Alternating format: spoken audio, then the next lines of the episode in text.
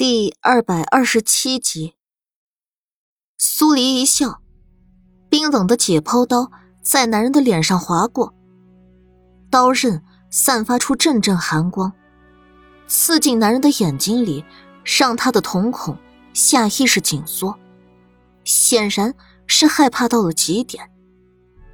现在开始，我问你答，如果你不答，或者乱答。我就随意在你身上割一块肉下来。我这人经常在死人身上划刀子，还没试过在活人身上划刀子是什么滋味。我很有兴趣试试，就看你的了。苏黎的话音一落，男人顿时绷紧全身神经，不敢动弹一下。苏黎的刀子。直接落到男人头顶，在上面敲了敲。头皮还不错，磕完之后还能看到脑子，人也不会死，挺有意思的。就这儿了。男人的意志瞬间被吓垮。我说，你问什么，我我便说什么。还挺有自知之明。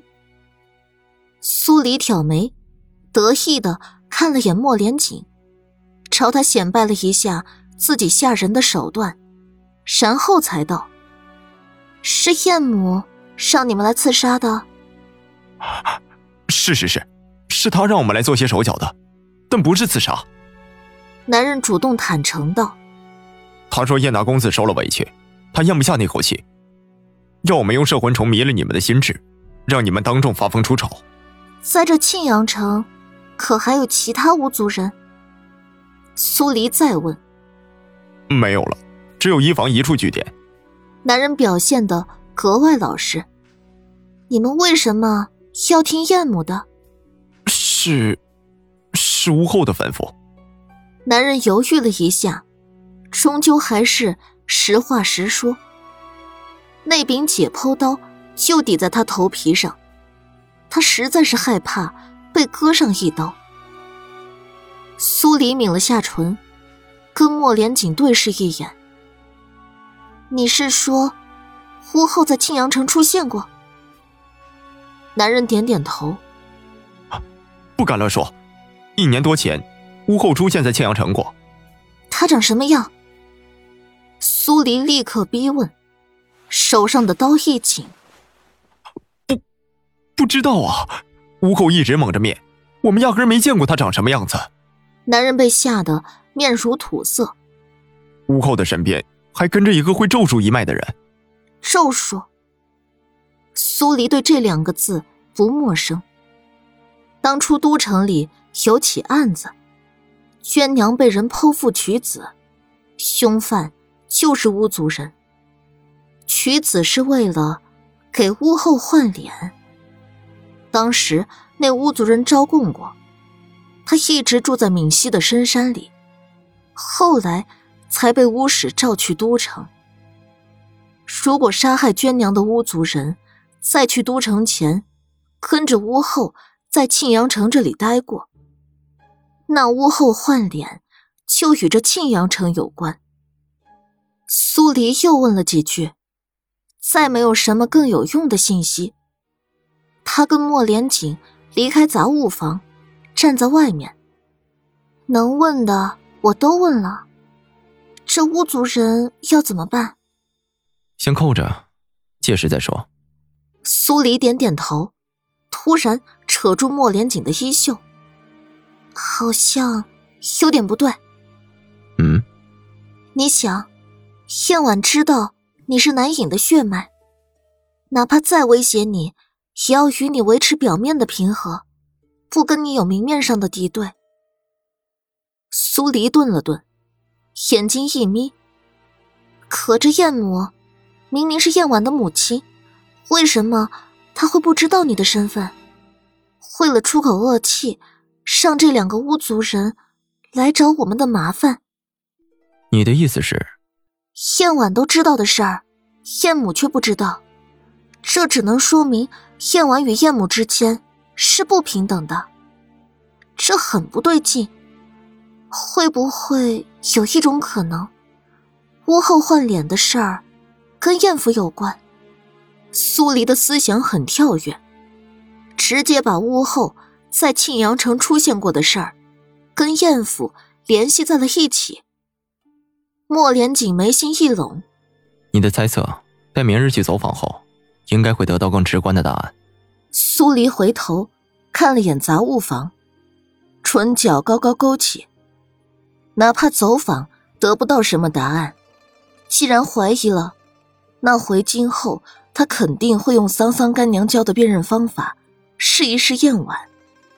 两人回到客栈大厅，莫连锦让长笛把大厅里的屋族人送去了杂物房里，一起关着。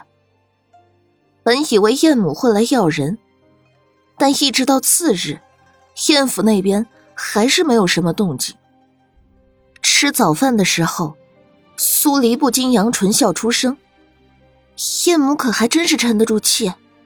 如果她一直不来，那两个巫族人，你打算怎么办？莫莲警惕苏黎盛了一碗粥，直接送去燕府。苏黎差点没笑喷。腹黑如他，心里想的跟他想的完全一样。吃完早饭。除了长笛跟着一起出门外，其他人都留在客栈里。两人本就是打着调查贺福影的由头出去走访的，所以，在接近真正要走访的人之前，苏黎有模有样的去茶肆、街上，随便找了几个人问，有关于贺福影的作风、人品。有点意外的是。贺福影在百姓心中，除了太过于拍艳府的马屁以外，其他事情处理的还算漂亮，并没有出现天怒人怨的事儿。相反，艳府在整个庆阳城风评尤其不好，强抢民女，为虎作伥，一些人家甚至会用“燕家人来了”五个字吓唬小孩，可想而知。燕府在庆阳城的百姓眼里有多么的可怕？两个人做完戏，然后才走进曾经在燕府做过活的一个嬷嬷的家里。嬷嬷听完苏黎说明的来意，连连摇手：“不能说，不能说的。”苏黎朝他一笑：“不用怕，对外你便说我是在问你关于贺府尹的事儿。”只要你不说，我不说，没人知道我们谈了些什么。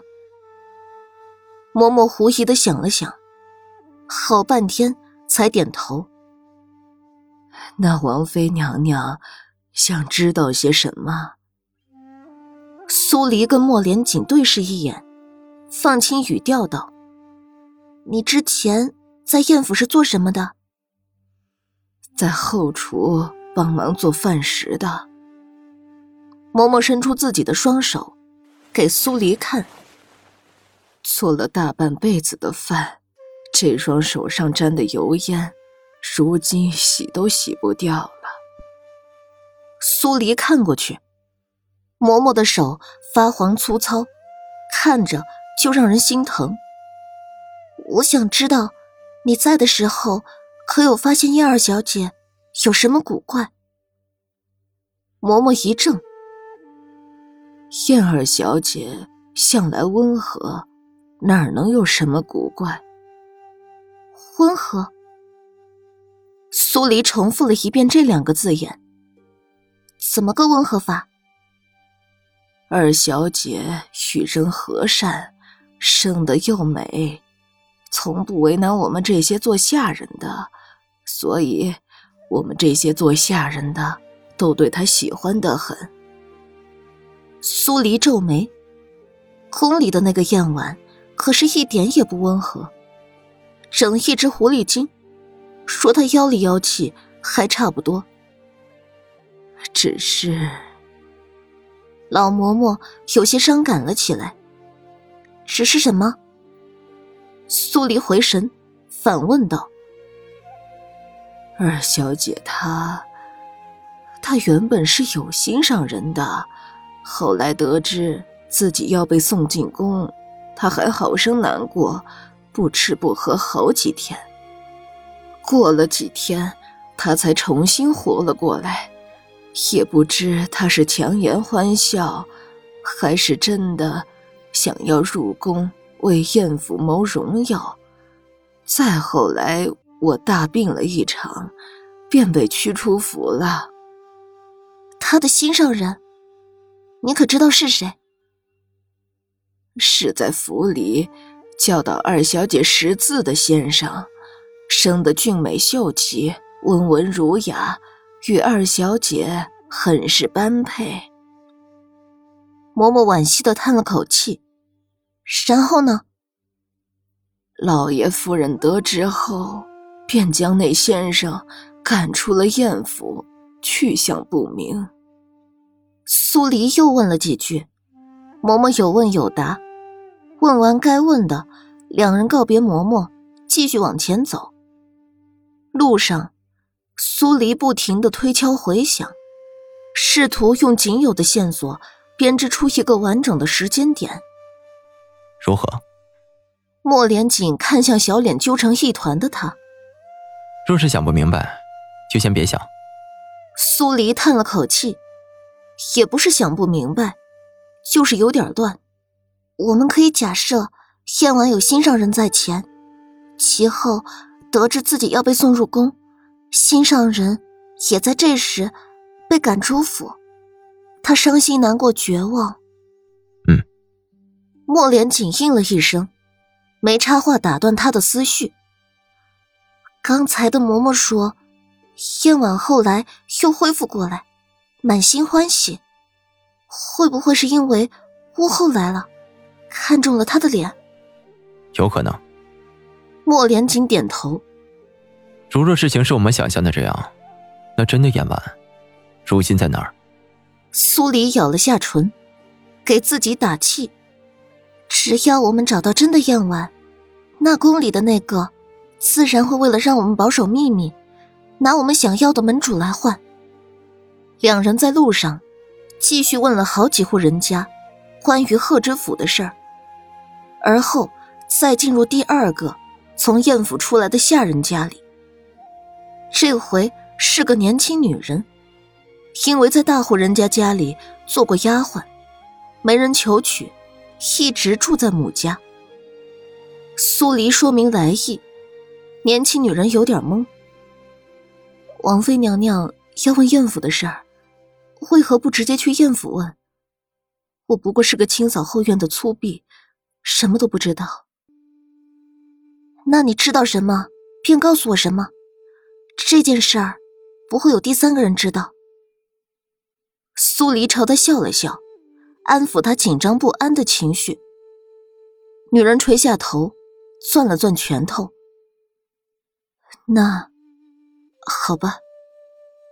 你知道关于燕二小姐的什么事儿？苏黎直接开门见山。女人迅速抬头，看了眼苏黎。二小姐她人好，我被嬷嬷欺负，她还帮我说过话。还有呢？还有，我就不知道了。女人一脸茫然，确实是知道的不多。苏黎抿抿唇。你再想想。女人按照苏黎的意思，又仔细想了想，最后还是什么也想不起来，只踌躇着道：“我知道二小姐最喜欢的丫鬟还在府中，并没有跟着二小姐入宫。王妃娘娘真想知道什么，不如去问问她。”苏黎看了眼莫连锦，燕婉身边跟着的丫鬟。并不是他最喜欢的丫鬟这件事儿，就连莫连锦也不知道。见女人实在答不出他想要的，苏黎起身，留下锭银子，跟莫连锦离开。从燕府出来的下人，住在庆阳城里的只有这两个人，都已经走访完，还有一个住在城外的，这会子再去。容易让燕府那边察觉到不对劲儿，两人开始往回走。苏黎挽着莫连锦的手，双眼微微，脸成一条细缝。燕婉没有带她最喜欢的丫鬟入宫，还挺不合常理的。莫连锦点头认同。如果他是真的喜欢那丫鬟，应该会在离开前给丫鬟自由身，让她回家；再不然带进宫，以后可以替她寻一门好亲事。像这样，把自己最喜欢的丫鬟留在府里。苏黎鼓起腮帮子，感觉脑容量是越来越不够用了。除非，莫连锦顿了一下。除非他认为他还能回燕府。苏黎一拍脑门，笃定道：“是的，除非他认为他还能再回燕府。这样一来，所有事情就能挂上钩了。”